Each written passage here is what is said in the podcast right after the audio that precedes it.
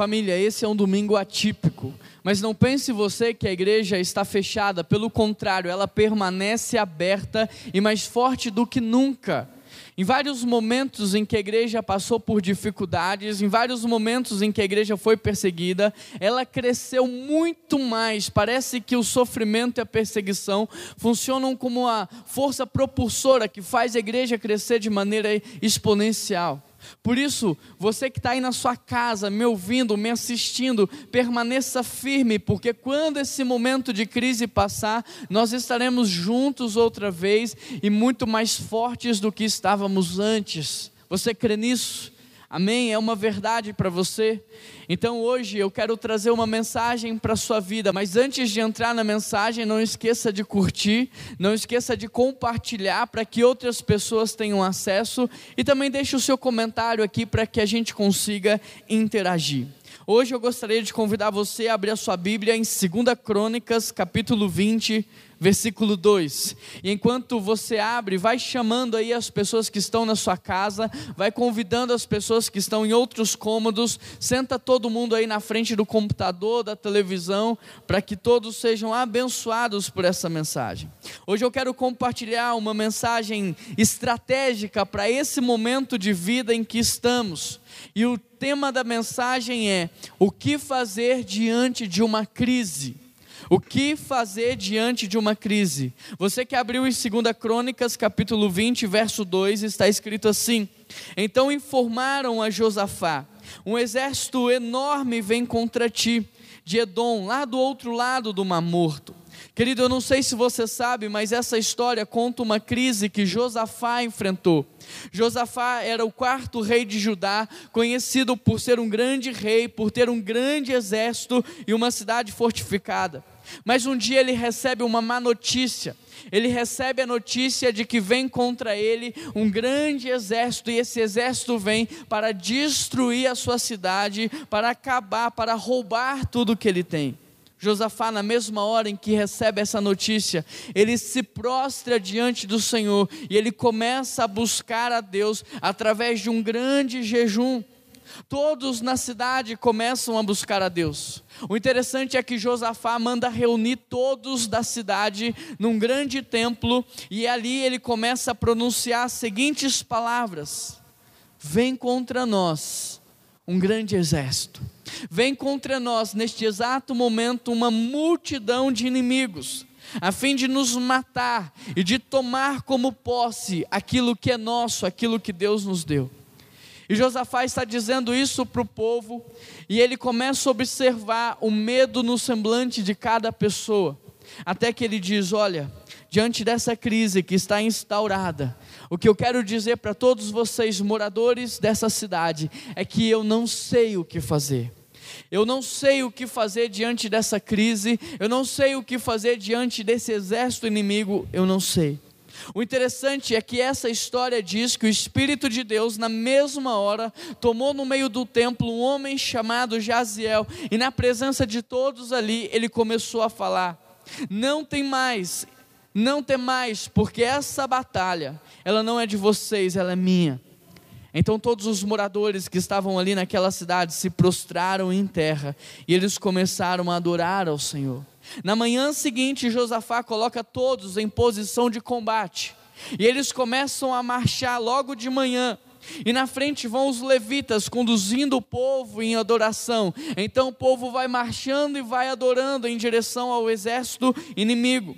E interessante porque quando eles encontram o exército inimigo, a verdade é que todos já estavam derrotados. E fica claro para todo o povo de Judá que enquanto eles louvavam e adoravam, Deus já estava agindo. Por conta disso, o povo fica três dias no deserto, recolhendo todo o ouro, recolhendo todas as preciosidades que estavam ali naquele exército inimigo. E depois de algum tempo eles voltam para casa, agora cheios de riqueza, e eles vão para o templo, eles vão para agradecer a Deus, a tudo que Deus havia feito. Eu não sei se você conhecia ou não, mas essa é a história de Josafá. Eu não sei se você percebeu, mas a história de Josafá é muito parecida com a história em que estamos vivendo hoje. Pois diante dessa crise global, muitos comerciantes, empresários, autônomos estão dizendo: a crise é maior do que pensávamos, a crise é maior do que nós tínhamos nos preparado, nós não sabemos como lidar com ela, nós não sabemos o que fazer. Queridos, a verdade é que diante dessa pandemia, vários governos estão em crise, porque literalmente eles não sabem o que fazer.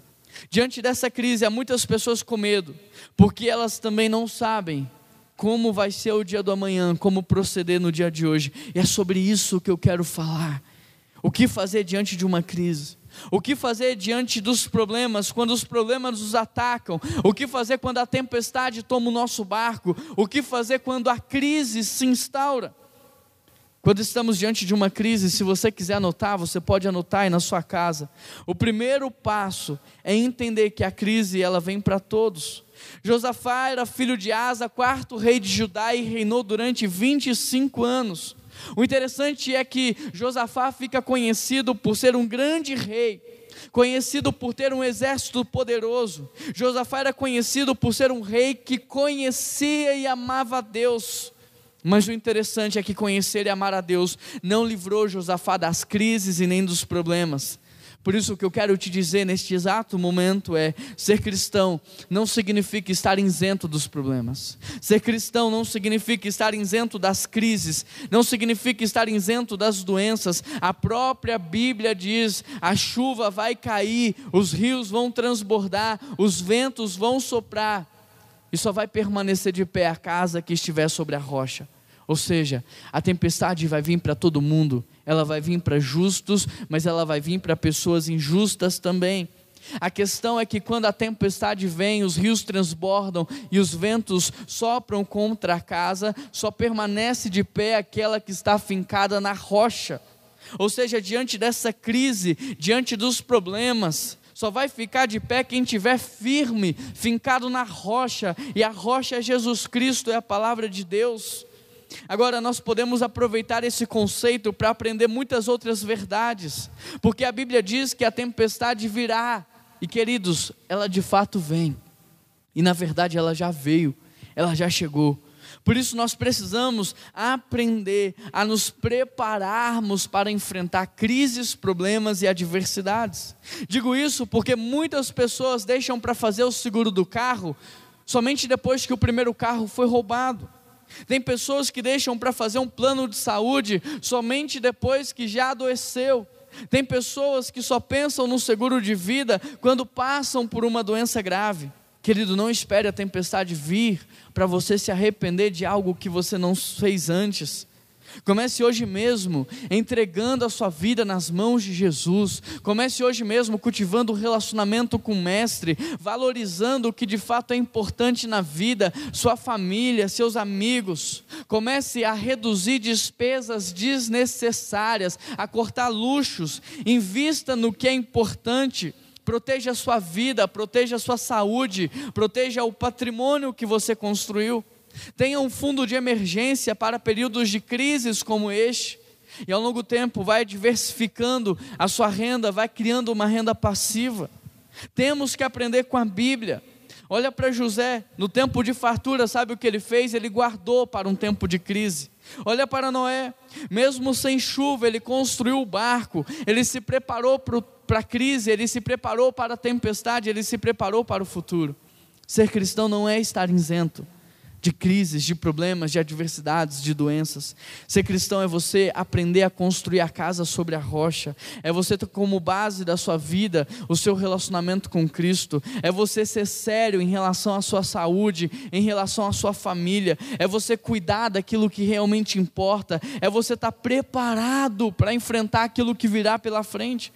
Ser cristão é você fazer o que lhe cabe hoje e o que não lhe cabe, você vai entregar e você vai confiar nas mãos de Deus.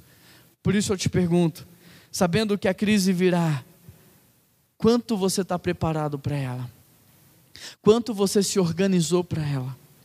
Quando estamos diante de uma crise, o segundo passo é você reconhecer quem você é. Se você está anotando, anote aí o segundo passo: é você reconhecer quem você é e o que você tem.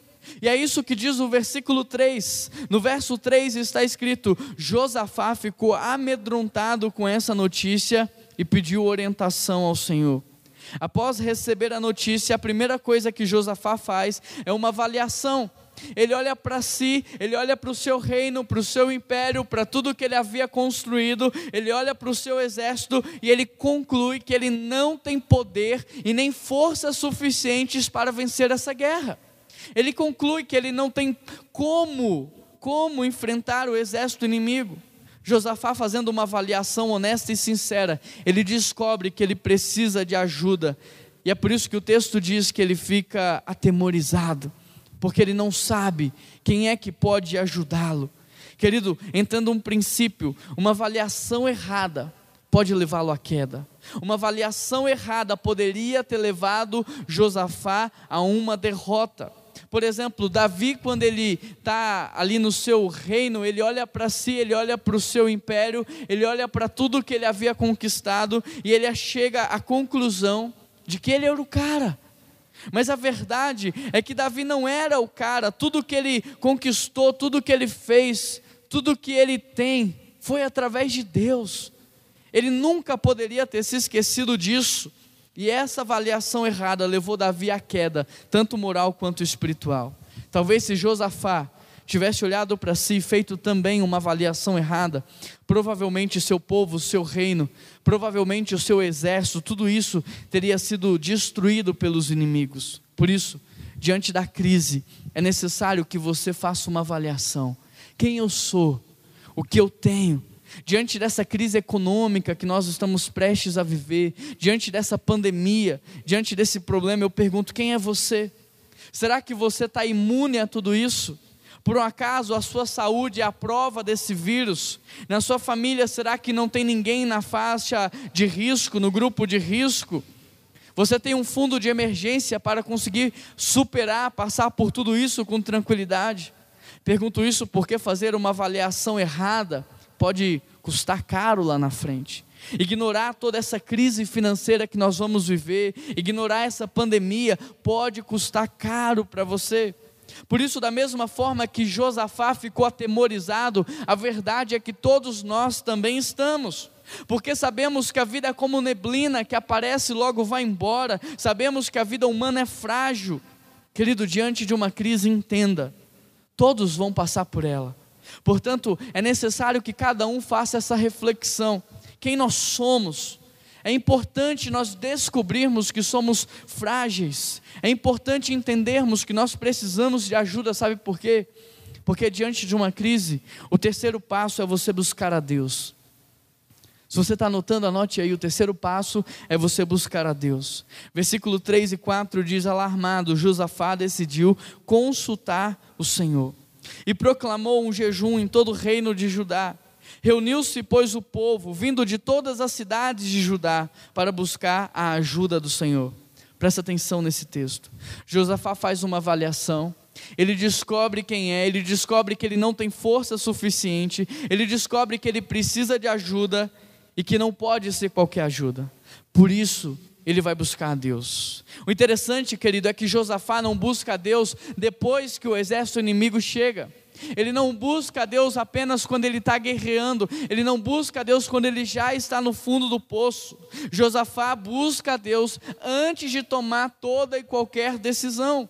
E é isso que nós precisamos fazer. Precisamos aprender que Deus sabe o que é bom, perfeito e agradável, e que Ele está disponível para nós. Você já parou para pensar que a Bíblia fala sobre todos os assuntos imagináveis e que, por mais que ela tenha sido escrita há mais de dois mil anos atrás, ela continua sendo atual? Já parou para pensar que a Bíblia que você tem nas suas mãos, nela você vai encontrar mentores para todas as áreas da sua vida? Querido, Deus não só está à sua disposição, como também deixou a palavra para te orientar. Por isso nós precisamos aprender com o exemplo de Josafá precisamos buscar Deus antes de tomar decisões. Precisamos buscar Deus antes de dar os próximos passos. Como igreja, por exemplo, antes de cancelarmos os nossos encontros presenciais, nós oramos, nós buscamos a Deus. E mesmo com tantas opiniões diferentes, na hora da reunião da diretoria, quando todos foram votar, foi unânime, todos estavam em paz. E apesar das dificuldades pelas quais nós vamos passar e nós vamos enfrentar, a decisão que nós tomamos foi uma decisão sábia, porque foi uma decisão pautada na direção que Deus tem para nós. Josafá, diante da crise que estava passando, entendeu que só Deus poderia ajudá-lo. Querido, diante da crise econômica que nós estamos vivendo e vamos viver, diante dessa pandemia, a grande verdade é que só Deus pode nos ajudar. Por isso, ao invés de ficar desesperado, ao invés de entrar em pânico, ao invés de surtar, comece hoje mesmo a buscar a Deus através da oração, através do jejum, porque a Bíblia diz: se o meu povo, que se chama pelo meu nome, se humilhar e orar e buscar minha face e se converter dos seus maus caminhos, então eu ouvirei dos céus, perdoarei os seus pecados e eu sararei a sua terra. Queridos, esse é tempo de nós nos humilharmos diante de Deus. Esse é um tempo da gente reconhecer as nossas falhas, as nossas limitações. Esse é um tempo de confessarmos os nossos pecados. É um tempo de tratarmos as nossas vidas diante de Deus. É tempo de mudar de vida e é tempo de buscar a Deus. Quando estamos diante de uma crise, o quarto passo é você confiar em Deus. Versículo 12 diz: Não sabemos o que fazer é isso que Josafá está dizendo para o povo: não sabemos o que fazer, mas os meus olhos estão fixos em Deus, os meus olhos estão fixos no Senhor. Josafá reconhece quem ele é, ele começa a buscar ajuda e diante de toda a cidade, agora ele está dizendo: Olha, queridos, eu não sei o que fazer, mas eu vou fazer o que Deus mandar. Eu vou fazer o que Deus direcionar. O que Josafá está dizendo é: apesar de eu ter feito um bom trabalho ao longo de todo esse tempo, apesar de termos tudo que nós temos, nada disso ainda é suficiente para nós passarmos por essa crise. Ou seja, tudo que nós poderíamos fazer, nós fizemos. Agora é confiar no que Deus pode fazer. Querido, percebe nesse texto a humildade de Josafá? Ele não era qualquer rei, ele era conhecido por ser um grande rei. E mesmo sendo reconhecido pelo reinado, pelo poder do seu exército, pelos seus recursos, ele é humilde o suficiente para reconhecer diante do povo que ele não poderia agir, que ele não tinha forças, estratégias e nem condições, e que por isso ele ia confiar em Deus. O interessante é que, diante da atitude de Josafá, na mesma hora, o texto diz que o Espírito do Senhor tomou Jaziel, que estava no meio do povo, e através de Jaziel, o Espírito de Deus começou a falar: Escutem-me, todos vocês, povo de Judá, povo de Jerusalém, escute, rei Josafá, não temais nem vos assusteis por causa desse problema, pois a luta não é vossa, ela é minha. Essa luta que vocês estão enfrentando, ela não é de vocês, ela é minha. Diante da humildade de Josafá, o que Deus está dizendo é: eu vou socorrer vocês, eu vou ajudar vocês. A partir de hoje, essa batalha será minha. Em paralelo a esse texto, a Bíblia diz que Deus se opõe aos orgulhosos, mas concede graça aos humildes. Olha a graça que Deus concede tanto a Josafá quanto ao povo. Olha, eu vou pelejar por vocês, eu vou guerrear por vocês. Querido, eu não sei o que você está vivendo. Mas não importa o que seja, reconheça quem você é, busque Deus e confia nele, porque a Bíblia diz que Deus se opõe aos orgulhosos, mas que ele concede graça a quem é humilde de coração. Diante de toda essa crise mundial, pandemia, crise econômica, não entre em pânico. Reconheça quem você é. Reconheça que você precisa de ajuda. Faça aquilo que está nas suas mãos e confie naquilo que Deus pode fazer. Olha o que o salmista diz: Eu olho para os montes e pergunto: de onde virá o meu socorro? O meu socorro vem do Senhor, aquele que fez os céus e a terra, aquele que guarda Israel. Esse não dorme nem cochila. O Senhor é o seu protetor, ele está ao seu lado. O sol não fará mal a você durante o dia e nem a lua durante a noite. O texto diz: O Senhor guarda você de todo mal e protege a sua vida. O Senhor guarda você em tudo o que você faz agora e para todo sempre. Salmo 121. Querido, faça hoje o que você pode fazer. E o que você não pode fazer, você confia, porque Deus fará. O Salmo 37, versículo 5, por exemplo, diz: entrega o teu caminho ao Senhor, confia nele e o mais ele fará. Jesus convidou Pedro, no meio de uma tempestade, a sair do barco, mas quem teve que sair do barco e caminhar sobre as águas foi Pedro. Interessante porque a partir do momento em que Pedro ele sai do, do barco, ele está olhando fixamente para Jesus e ele consegue caminhar sobre as águas.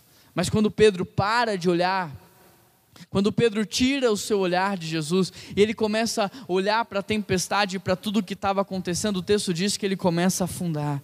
E o mais bonito nessa história é que, mesmo Pedro olhando para a tempestade, Jesus não deixa ele morrer afogado.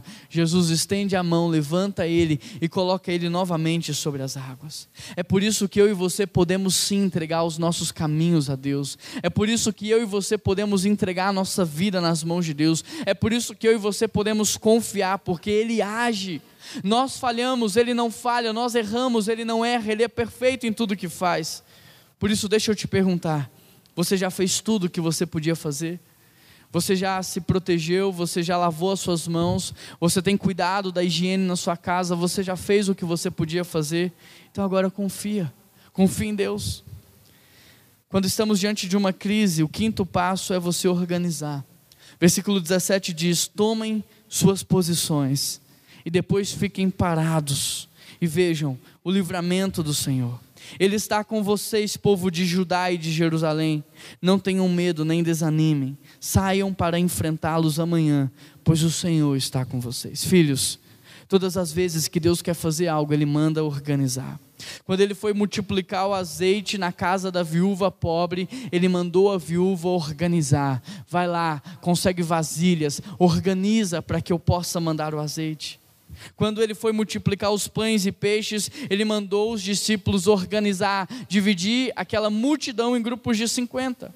E aqui também não é diferente. Antes dele realizar o milagre, ele mandou o povo se levantar, assumir a sua posição e começar a marchar cantando e adorando em direção ao inimigo. Por isso, se como igreja nós queremos ver o milagre de Deus em nossa cidade, nós precisamos fazer a nossa parte. E já começamos a fazer cancelando as reuniões presenciais. Mas é muito mais a se fazer, você precisa se cuidar, você precisa lavar as suas mãos, você prote precisa proteger os mais velhos, aqueles que estão na faixa do risco, no grupo de risco, você precisa evitar contato físico, aglomeração de pessoas. Querido, ter fé em Deus exige responsabilidade. Ter fé em Deus exige organização, consciência, mas também exige ação. Versículo 20 diz: Bem cedo, na manhã seguinte, o exército de Judá saiu para o deserto de Tecoa. Josafá não só organizou, como ele agiu. Josafá convoca o exército, coloca todos em posição de combate e eles saem marchando em direção ao inimigo. Com Josafá nós podemos aprender que orar sem trabalhar é zombar de Deus, e trabalhar sem orar é roubar de Deus a sua glória. Josafá não só orou, ele agiu. Ele não só orou, ele organizou. Por isso, nós precisamos orar, mas também precisamos fazer aquilo que está nas nossas mãos. Tem pessoas que, por exemplo, oram pedindo a Deus um emprego, mas acordam 11 da manhã e passam o dia inteiro assistindo televisão.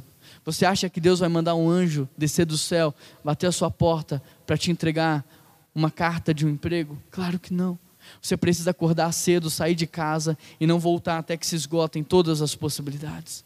Tem pessoas nesse exato momento orando, pedindo proteção a Deus em relação a esse vírus, mas elas estão completamente expostas, não estão evitando as multidões, as aglomerações, não estão cuidando da sua higiene pessoal. Querido, você acha que Deus vai fazer por você aquilo que você pode fazer?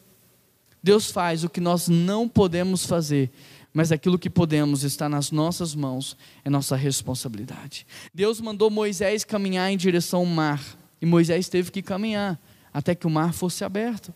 Deus mandou Noé construir uma arca, e mesmo sem ver a chuva, ele construiu o barco. Com todo o esforço e sacrifício, ele construiu o barco. Jesus chama Pedro para sair do barco e é Pedro que caminha sobre as águas. Deus faz o que nós não podemos fazer, mas aquilo que podemos é nossa responsabilidade.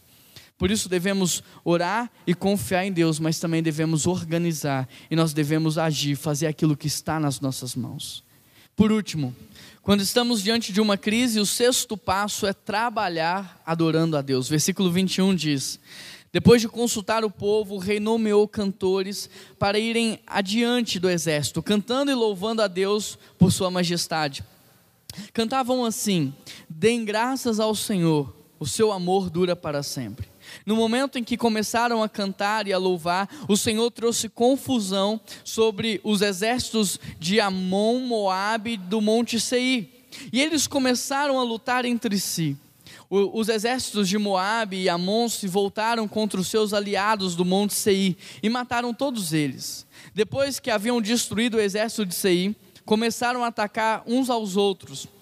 E quando os homens de Judá chegaram ao local de onde se avistava o deserto, viram apenas cadáveres no chão, até onde podia se enxergar.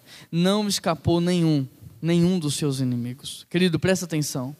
Josafá reconheceu quem ele era, Josafá buscou ajuda, Josafá confiou em Deus, Josafá começou a agir, e eles não agiram de qualquer forma, eles agiram adorando a Deus. Enquanto o exército marchava na direção do inimigo, o povo adorava. Passado algum tempo, o exército de Josafá se depara com o inimigo e, para surpresa de todos, eles já estavam derrotados e todos estavam mortos ali no chão. Querido, enquanto o povo adorava, Deus agia, e essa verdade não mudou. Enquanto o povo adora, Deus age. Enquanto o povo adora, Deus trabalha. Gratidão é a semente do mais. Comentaristas dizem que o primeiro sintoma de uma confiança sadia em Deus é a adoração. Ou seja, quando Josafá manda o povo adorar e quando o povo começa a adorar, eles estão demonstrando para Deus o quanto eles confiam em Deus. E o salmista diz exatamente isso: é entregar, mas confiar é igual a ação de Deus. Então, enquanto o povo está entregando e confiando, Deus está agindo. Segunda Crônicas, capítulo 20, verso 27, em continuação, o texto diz: Então todos os soldados de Judá e de Jerusalém voltaram, com Josafá à frente, muito alegres, porque o Senhor lhes tinha dado a vitória sobre os seus inimigos. E eles entraram marchando em Jerusalém ao som de harpas, liras e trombetas, e foram ao templo do Senhor. Quando todos os vizinhos e reinos distantes souberam que o próprio Senhor havia lutado contra os inimigos de Israel, o temor do Senhor veio sobre eles. E o reino de Josafá teve paz, pois o seu Deus lhe concedeu descanso de todos os lados. O texto diz que eles adoraram e Deus agiu. O texto diz que o exército inimigo foi derrotado por Deus e que Josafá passa três dias no deserto recolhendo ouro e preciosidades. E quando eles voltam, o interessante é que eles voltam para o templo para agradecer a tudo que Deus havia feito. Qual foi a última vez que você parou para agradecer a Deus a sua experiência de vida? o aprendizado, as conexões, os livramentos que Ele te deu, a sua saúde, a sua família, as vitórias. No contexto da espiritualidade, tanto gratidão quanto adoração estão diretamente relacionados à nossa consciência do amor e da bondade de Deus. Salmo 136, verso 1 diz: Dêem graças ao Senhor, porque Ele é bom e o seu amor dura para sempre. E era exatamente isso que o povo estava cantando naquele dia. Eu não sei o que você está passando, mas eu sei que se você está como aquele povo caminhando em direção a uma guerra, você precisa hoje mesmo dar graças ao Senhor, porque Ele é bom e o seu amor dura para sempre. Quando estamos diante de uma crise, nós precisamos reconhecer quem somos, buscar a Deus, confiar em Deus, agir em Deus. Nós precisamos adorar a Deus. Entrega o teu caminho hoje ao Senhor, confia nele e o mais ele fará. Josafá entregou, confiou e Deus agiu. E este é o primeiro sintoma de uma confiança sadia, é a adoração. Diante de tudo que está acontecendo, não pode faltar no nosso meio gratidão e adoração. João 4 diz que Deus está procurando justamente isso: um povo que adora em espírito e em verdade, um povo que adora na bonança, mas também num período de crise. Enquanto o povo adora, Deus age. Em relação a tudo que está acontecendo, Eu gostaria de orar pela sua casa, pela sua família. Eu gostaria que juntos nós orássemos agora a Deus pela nossa nação, pelo mundo, por essa crise econômica que nós vamos enfrentar, por essa pandemia. Por isso eu quero convidar você agora a fechar os seus olhos aonde quer que você estiver e que você possa orar no seu coração junto comigo nesse momento, clamando a Deus por uma intervenção em relação a tudo que nós estamos vivendo e passando. Senhor Deus e eterno Pai, nós queremos clamar ao Senhor. Só o Senhor pode resolver resolver essa crise, Pai, essa crise econômica, essa pandemia. Só o Senhor Deus pode tirar a força desse vírus. Pai, nós queremos orar por cada pessoa que já tem esse vírus no corpo, que o Senhor possa curar essa pessoa, que o Senhor possa desfazer todos os sintomas, ó Pai. Nós queremos colocar os médicos, os policiais, aqueles que estão na linha de frente, Pai, que o Senhor possa protegê-los, guardá-los de todo mal, mas que o Senhor também possa proteger as nossas casas, as nossas famílias, proteja, Pai, a nossa terceira idade, proteja as crianças e todas as pessoas que compõem o grupo de risco, Pai. Tenha misericórdia dessas pessoas, blindas, Senhor, restaura a saúde delas, ó Pai. Que o Senhor possa aumentar a imunidade, que o Senhor possa abençoar, Deus. Traz consciência para o nosso povo, que nós possamos seguir as orientações, que nós possamos seguir tudo aquilo que está sendo dito, Pai. Mas tira do nosso coração todo medo, todo pânico, porque o Senhor é o Deus o Senhor é o Rei, o Senhor é aquele que governa, o Senhor é aquele que não perdeu o controle. Por isso, enche o nosso coração de esperança nesse domingo, Pai. Enche o nosso coração de esperança, porque o Senhor está à frente e logo, logo nós teremos passado por tudo isso e nós estaremos como Josafá e esse exército, louvando, agradecendo ao Senhor por mais um livramento e por mais uma vitória, Pai. Abençoa, Deus, cada família, cada casa. Abençoe cada pessoa que está ouvindo essa palavra. Que o Senhor, Deus, possa trazer paz e alegria a esse coração, porque a paz e a alegria é fruto do Espírito, Deus. E que hoje nós possamos celebrar, porque nós temos a quem recorrer.